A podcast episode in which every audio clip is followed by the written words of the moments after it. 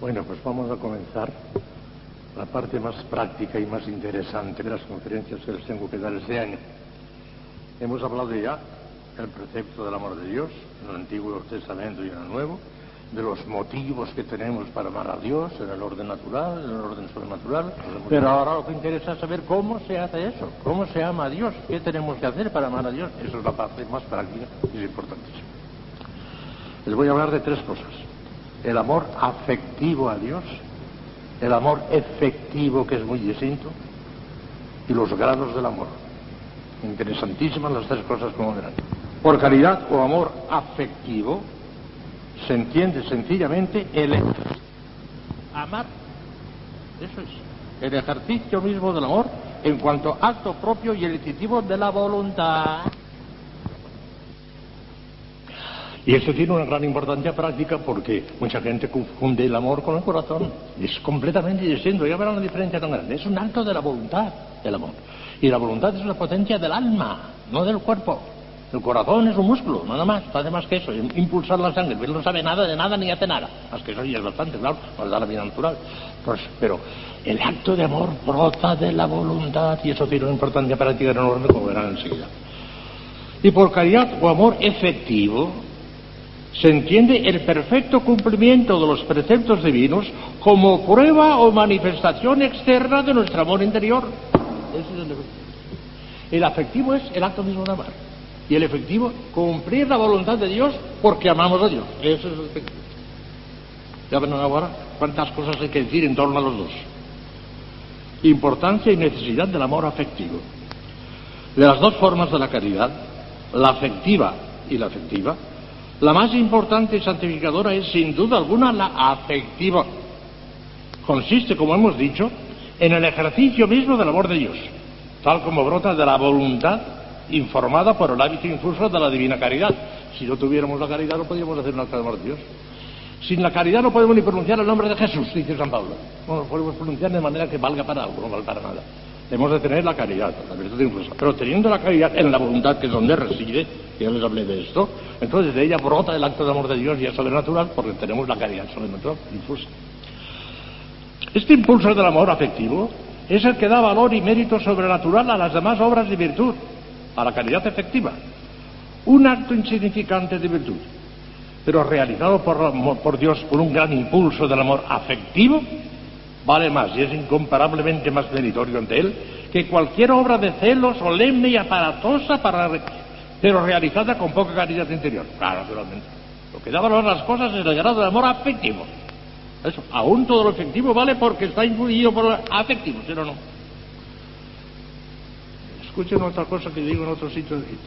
De esta magnífica doctrina, que es magnífica, se sigue que el cristiano que quiera aumentar continuamente el grado de mérito sobrenatural y el grado de su santidad, contraído ante Dios, que se traducirá después en un aumento de gloria eterna en el cielo, apenas debería preocuparse de otra cosa en la práctica que de hacer todas las cosas por amor a Dios y con la mayor intensidad que le sea posible. Tenía razón Santa Teresita del Niño Jesús cuando la víspera de su muerte contestó a Sor Genoveva de la Santa Paz, su hermana Celina, que le pedía una palabrita de Dios, dijo, ya lo he dicho todo, ya lo he dicho todo, lo único que vale es el amor. Ya lo he hecho. Escuchen a Santo Tomás explicando esto mismo. Entre los que vean a Dios por esencia, los que lleguen a la visión recibida, entre los que vean a Dios por esencia, unos le verán con mayor perfección que otros. Sin embargo, no sucederá esto porque exista en unos una imagen de Dios más perfecta que en otros, según hemos dicho ya, ya que aquella visión no se realiza mediante imagen alguna, sino porque el entendimiento de unos tendrá mayor poder o capacidad que el de otros para ver a Dios. Pero como esta capacidad no la tiene el entendimiento en virtud de su naturaleza, sino merced a la luz de la gloria, lumen gloria, que les expliqué el otro día, que en cierto modo le hace deiforme, haciéndole posible la visión beatífica, síguese que el entendimiento que más participe de la luz de la gloria, del lumen gloria, será el que con mayor perfección vea a Dios, unos más intensamente que otros. Ahora bien, de la luz de la gloria participará más el que tenga mayor amor de Dios, mayor caridad, según el grado de caridad. Ese participará más del lumen gloria. Porque donde hay más caridad hay también mayor deseo, y el deseo es el que de alguna manera prepara y hace apto al que desea para recibir lo deseado. Luego, quien tenga mayor caridad, este es el que verá a Dios con mayor perfección y será más dichoso. Ya lo he dicho todo. Lo único que vale es el amor. Ah, ¿Cómo perdemos el tiempo con tantas cosas? Vayan a lo fundamental, por amor de Dios. Amen a Dios con todo el corazón, con todo el alma, con todo el corazón. Eso es todo. El amor afectivo que brota de la voluntad, no del corazón. Otro gran error que ahora les explicaré. El amor afectivo hacia Dios constituye, como ya vimos, el primero y el mayor de todos los mandamientos de Dios y es el mayor mandamiento. Porque dice, amarás al Señor tu Dios con todo tu corazón, con toda tu alma y con todas sus fuerzas. Este es el más grande y el, más, y el primer mandamiento, Mateo 22, 37. Como es efecto, como es sabido, a esta fórmula de San Mateo añaden San Marcos y San Lucas la expresión y con todas tus fuerzas. Escuchemos a Santo Tomás explicando admirablemente el contenido de esas diferentes expresiones. Cada uno dice una cosa, y los cuatro evangelistas, entre los cuatro, lo dicen todo. Dice Santo Tomás, este mandamiento se encuentra transmitido de diversas maneras en diferentes lugares. Pues en el Deuteronomio, ya en el Antiguo Testamento, en el Deuteronomio se consignan tres cosas, con todo el corazón, con toda el alma y con todas las fuerzas. Deuteronomio 6.5. En San Mateo se ponen dos, con todo el corazón y con todo el alma. Y se omite con todas tus fuerzas, añadiéndose, en cambio con toda tu mente. Mateo 22, 32. San Marcos trae cuatro, con todo el corazón, con toda el alma, con toda la mente, con todo tu poder, es lo mismo que con todas las fuerzas. Mateo 12, 30. Marcos, que diga, 12, 30. Y lo mismo San Lucas, aunque en lugar de fuerzas o de poder, emplea la expresión con todas tus energías, es lo mismo. Por lo cual hay que asignar razón a las cuatro cosas, porque si en algún lugar se omite alguna de ellas, es porque se sobreentienden las otras. Y ahora nos va a explicar cuáles son las cuatro, las cuatro fundamentales. Se nos intima, pues, que toda nuestra intención recaiga sobre Dios, lo cual es amarle con todo el corazón. La intención, toda, toda, recaiga sobre Dios. Lo primero que es amarle con todo el corazón. Que nuestro entendimiento se someta enteramente a Dios, lo cual es amarle con toda la mente.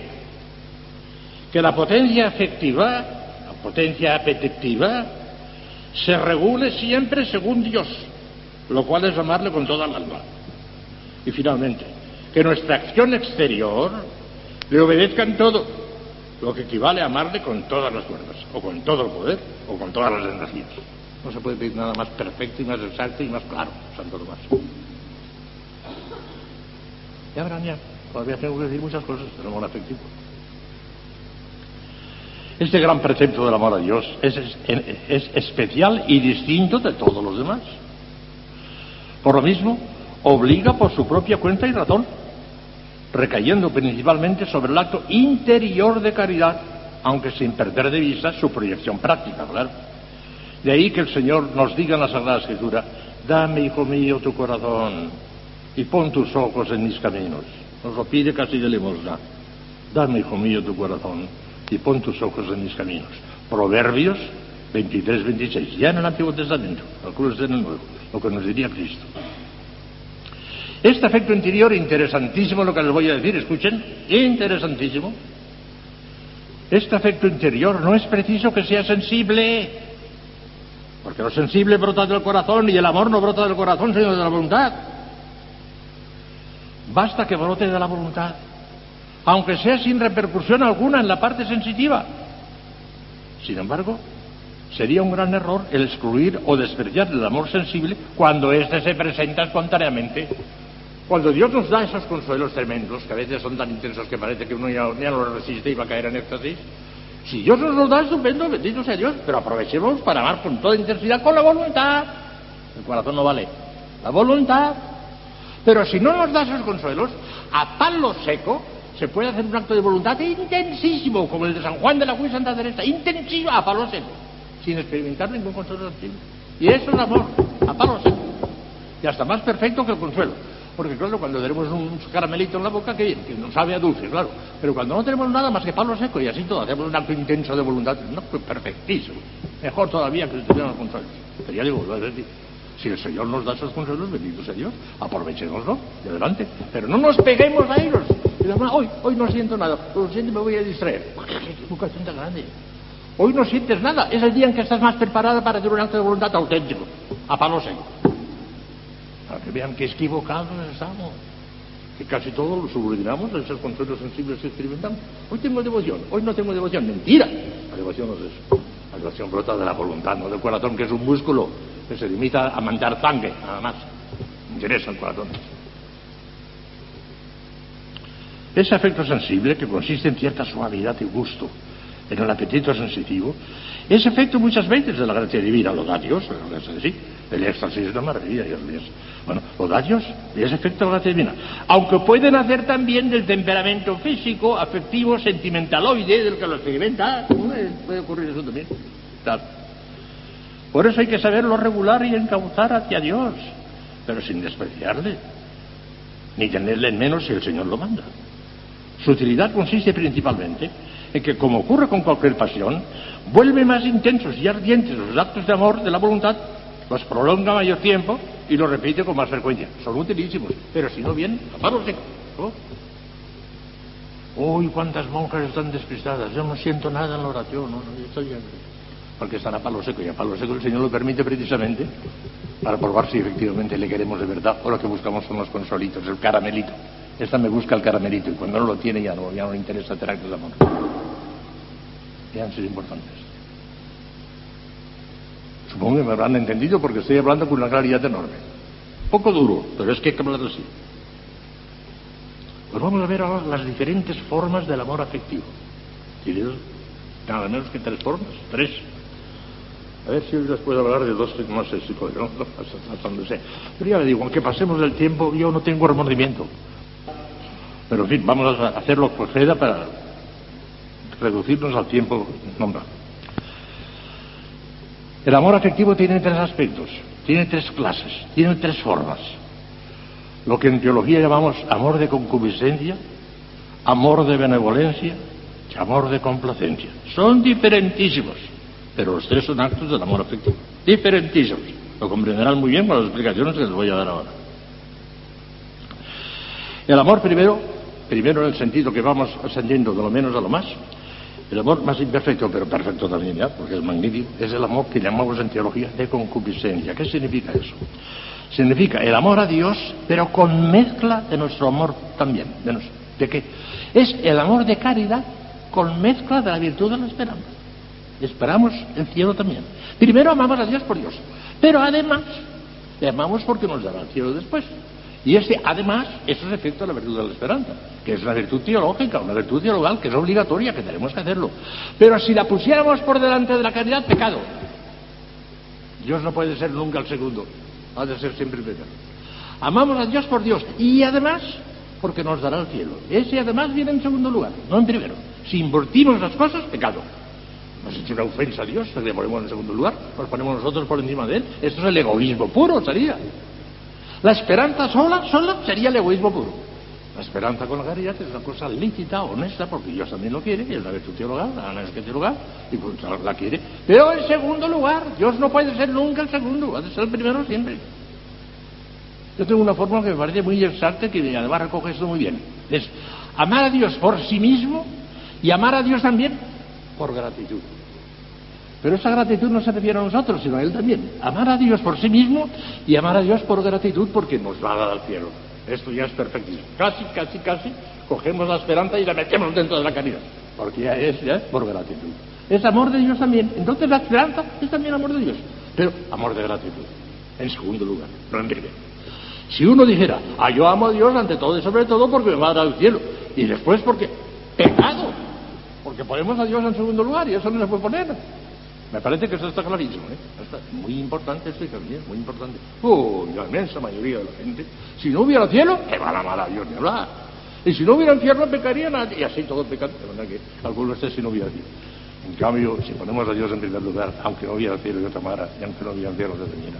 Y te amo por ti mismo, pero además por gratitud.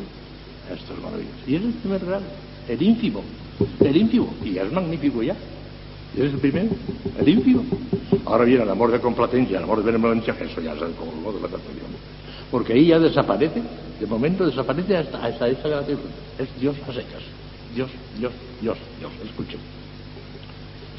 A ver si tengo alguna cosita que no haya dicho. La caridad con mezcla de esperanza. Eso es ese amor que les acabo de explicar. El amor de consultencia es un amor a Dios primariamente, pero acompañado, en segundo lugar, del amor a nosotros mismos, deseando el cielo, virtud de la esperanza. No es un amor completamente desinteresado, pero perfectamente lícito y honesto a la esperanza. Hay que tenerla también. Amamos a Dios por Él y además por gratitud. Vamos ahora al segundo, a la suma. El primero vamos a saltar al tercero. Mañana, si Dios quiere, les hablaré largamente del segundo, que es importante también. El sumo es el amor que llamamos en teología amor de complacencia, cuya manifestación más perfecta es el puro amor. Me preguntaron ¿qué es el puro amor? Ahora voy a el puro amor. Aunque no hubiera cielo, yo te amar, y aunque no hubiera infierno, te temiera. Ese es el puro amor. Esperen más detalle lo que les voy a decir. Amor de complacencia. Como expresa su mismo nombre, el amor de complacencia consiste en experimentar en la voluntad, y que se nunca en el corazón, si tiene corazón también mejor, pero si no, la voluntad, un sentimiento placentero ante la consideración de las grandezas de Dios, alegrándonos en lo más íntimo de nuestro corazón de que sea infinitamente feliz y, que nada se le pueda aumentar a la plenitud desbordante de su dicha. Yo recuerdo que hace tres o cuatro años dije, qué bien que no podamos aumentarle nada a Dios. Una monja se me escandalizó. Oye, padre, si yo pudiera añadirle algo Dios estaría muy contenta. Pues no, señores, este poco, poco teólogo. Qué bien, qué felicidad que no podemos añadirle nada a Dios. ¿Por qué? Porque es infinitamente, todo lo tiene y no podemos añadirle nada. Prefiero renunciar al gustazo de ofrecerle algo de mi cuenta para que lo tenga todo. Y lo tiene todo. Entonces, si yo pudiera añadirle algo a Dios, eres una necia. No eres teóloga, no sabes lo que dices. A Dios no se le puede añadir nada. Y felices de nosotros que no le podemos añadir nada. Porque lo tiene absolutamente todo. Y es mejor que lo tenga absolutamente todo, aunque nosotros no podamos añadir nada, claro. El amor es muy fino, y es muy delicado, y mucha gente no lo entiende, ese no lo entiende. Son egoístas, se aman a sí mismos sin darse cuenta. No, no, no. Escuchen, escuchen. Según San... Eh, Es un sentimiento placentero, una gran alegría ante la consideración de las grandezas de Dios, alegrándonos en lo más íntimo de nuestro corazón de que sea infinitamente feliz y que nada se le pueda aumentar a la plenitud desbordante de su dicha. Eso es el amor de complacencia. Vamos a, a, describirlo un poco más, pero ya está clara, la idea ya está clara. Veamos ahora cómo brota de nuestra voluntad, de nuestra voluntad, insisto en esto, el amor de complacencia hacia Dios, según el propio San Francisco de Sales, que es años escribió un libro maravilloso, El amor de Dios, se titula, era especialista en esto y lo dice muy bien, además lo dice con una suavidad, con una ternura. San Francisco de Sales es el santo de la dulzura, y eso que tenía unas piedras en el hígado, de tanto que se esforzaba, ¿verdad? Pero, pero manifestaba al exterior una dulzura extraordinaria. Amor, dice San Francisco de Sales, no es otra cosa, como hemos dicho anteriormente, que un movimiento e ímpetu de la voluntad hacia el bien a impulso de la complacencia que en él se goza. Así, la complacencia es el principal motivo del amor, como el amor es el principal movimiento de complacencia. Es un juego de palabras muy exacto. Dicho movimiento se practica hacia Dios de la siguiente manera. ¿Qué tengo que hacer? Escuchen, ahora nos lo dirá San Francisco de Sales. Dicho movimiento se practica hacia Dios de la siguiente manera. Por la fe, la fe va adelante, claro el orden de las virtudes teologales, y esto lo expliqué hace un tiempo, es primero la caridad de la reina y ciudadanos. En segundo lugar, la fe. En tercer lugar, la. Bueno, la fe tiene que andar delante a eso, claro. ¿Por qué? Porque el entendimiento, que es donde está la fe, va delante de la voluntad. Si no viéramos, no amaríamos. El ciego no puede llamar lo que no es un color, un determinado color, porque no lo ha visto en su vida. Ah, para hablar es preciso ver, por eso tiene que ir la fe por delante, iluminando, y después viene la voluntad. Bueno, pues vean, Dicho movimiento se practica de Dios del siguiente modo. Por la fe, sabemos que la divinidad es un abismo incomprensible de toda perfección, soberanamente infinito en excelencia e infinitamente soberano en bondad. Esta verdad que la fe nos enseña, la consideramos atentamente mediante la meditación, contemplando la inmensidad de bienes que existen en Dios, ya sea en conjunto, como complejos de todas las perfecciones, o distintamente, considerando sus excelencias una después de otra. Por ejemplo, su poder, su sabiduría, su bondad, su eternidad, su infinitud. Cuando hemos hecho considerar al entendimiento con toda atención la grandeza de los bienes que existen en el divino objeto, es imposible que nuestra voluntad no se sienta complacida en ese bien. Y entonces usamos de nuestra libertad y del dominio que tenemos sobre nosotros mismos, induciendo al corazón a la voluntad a la voluntad de robustecer y afianzar su primera complacencia con actos de aprobación y de alegría. Si no, la fe no fuera por delante iluminarnos y diciéndonos que Dios es infinitamente perfecto, infinitamente amable, no sabríamos nada y no haríamos nada. La fe tiene que ir detrás. Así, aprobando el bien que vemos en Dios y gozándonos de ello, realizamos el acto de amor que se llama de complacencia, porque nos complacemos del goce divino más que del nuestro, el nuestro siempre en Y un poco más abajo, añade el santo, completando su pensamiento, sigue San Francisco de Sales. El alma entregada al ejercicio del amor, de complacencia, grita constantemente en su sagrado silencio. Me basta que Dios sea Dios, que su bondad sea infinita, que su perfección sea inmensa. Muera o viva yo, poco me importa, ¿a mí qué me importa? Pues mi amado vive eternamente triunfal vida. La muerte misma no puede entristecer a quien sabe que su amor soberano vive. Bástale saber al amador que aquel a quien ama más que a sí misma está colmado de bienes infinitos, eternos. Esa alma vive más en el que ama que en el cuerpo, que ella misma anima. Mejor dicho, no vive ella, es su amado quien vive en él. Un pobre hombre, no lo saben ustedes bien lo pobre que es, pero que tiene cierto instinto teológico, dijo en cierta ocasión una oracióncita que ustedes me parece que la tienen o que la conocen, Quiero poner mi alegría en vuestra alegría, mi fidelidad en vuestra fidelidad, mi dicha en vuestra dicha. Que el pensamiento de que vos sois infinitamente feliz sea ya desde ahora la fuente única, el manantial inagotable de mis alegrías. Yo no sé si os está copiado de San Francisco de Sales o, si te digo ese pobre hombre, pero maravilloso. Eso es. Alegría inmensa. De que pase lo que pase y hundas el mundo. Dios será infinitamente feliz. Alguna vez he pensado, y esta no sé si yo tengo una pena grande, que algunos de mis sobrinos, pobrecitos, no practican ahora, practicarán, porque la oración no puede fallar y no puede fallar, pero suponiendo que no voy a pasar por y si se condenan, pues que se condenen, pero yo seré infinitamente feliz. Ya eso menos. Ya está.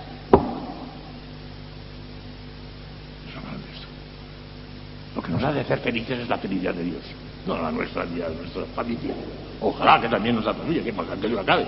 Y tenemos obligación un acto de caridad también.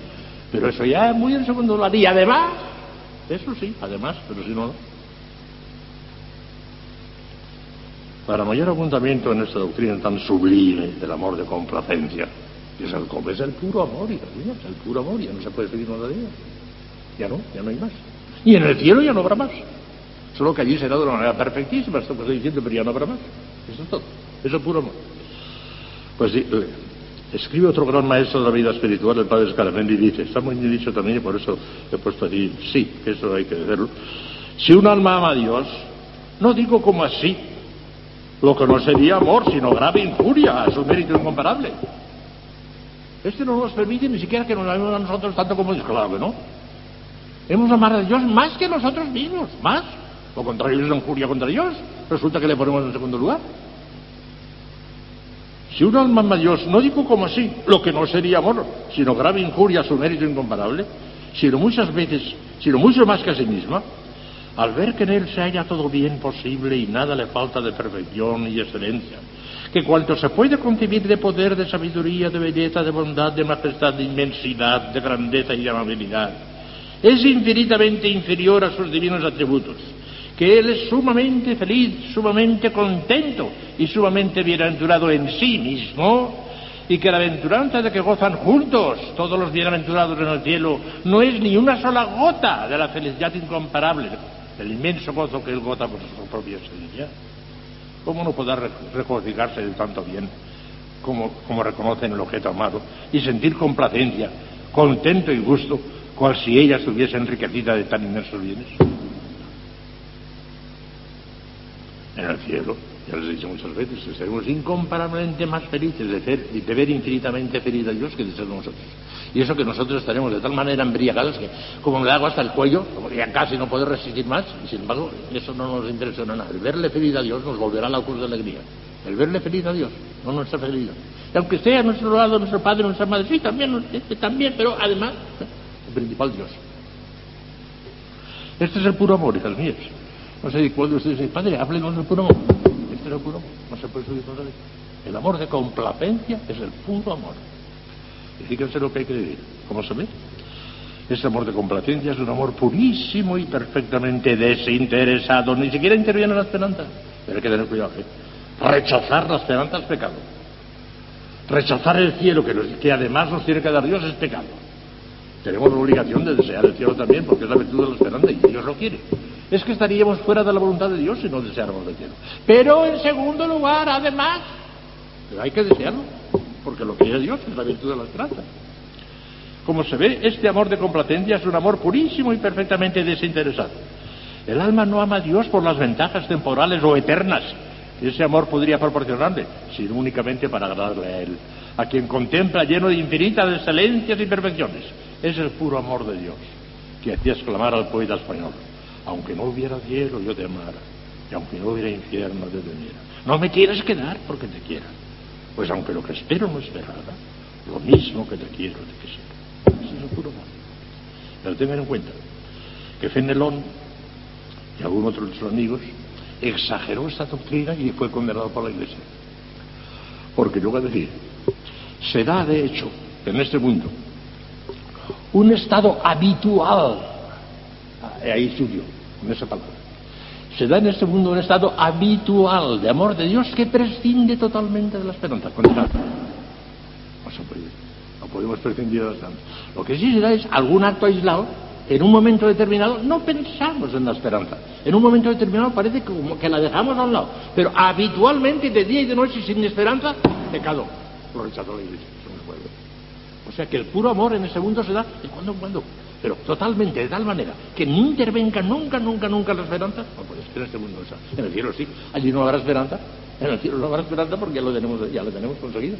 Pero en ese mundo tiene que haber esperanza y por consiguiente, estado habitual de puro amor rechazado por la iglesia. O sea, actos, ese acto que acabamos de leer, aunque no hubiera cielo y tomar, es un acto, de, eso sí, pero habitualmente día y noche, prescindiendo totalmente de la esperanza, no será. Ese puro amor de Dios, que prescinde en absoluto de toda mira interesada, no puede darse en estado permanente y habitual, como ha declarado expresamente la Iglesia al condenar el error de los quietistas, Fenelón y compañía, porque no podemos ni debemos prescindir de la esperanza y deseo de nuestra propia felicidad, que encontraremos precisamente en la visión y goce fruitivo de Dios, pero sí puede darse, y se da de hecho en los santos, como acto aislado y transitorio cada vez se da con más frecuencia en los grandes santos, con más frecuencia. Porque cada vez parece como que se olvidan de la esperanza. No es que no, la tengan, la tienen grandísima, ¿verdad? Ansiosa de verte y deseo morir, la tienen también. Pero parece que cada vez descienden más, ya no es más que Dios, Dios, Dios, Dios, Dios. Es lo único que les interesa, es puro. ¿Vale la pena lo que les he dicho hoy? Téngalo en cuenta. Sobre todo creo que lo más práctico es que a palo seco se puede hacer un acto intensísimo de amor de Dios. Si espera únicamente los consuelitos, están perdidos, díganme. Porque el Señor los retira con mucha frecuencia. Y los retira para ver si efectivamente queremos amarle de verdad. Y no por el gustillo. A veces esos gustos de la, contemplación infusa son tan intensos que no se puede comparar con nada de los placeres de, lujuria. Es un asco todo, no se puede comparar. Es una intensidad tan enorme que, no, el pobre hombre no lo resiste, se está ahogando. Pero si lo hace por eso, no llegará a la cumbre. Eso además y por gratitud, ¿eh? Además que por gratitud. O sea que es un amor de Dios de gratitud, pero amor de Dios también. ¿Me he expresado? ¿Me han entendido? A rezar unos por otros de las que nos dé ese amor de Dios inmenso. Alegrémonos de que no podemos añadirle nada a Dios porque ya lo tiene todo.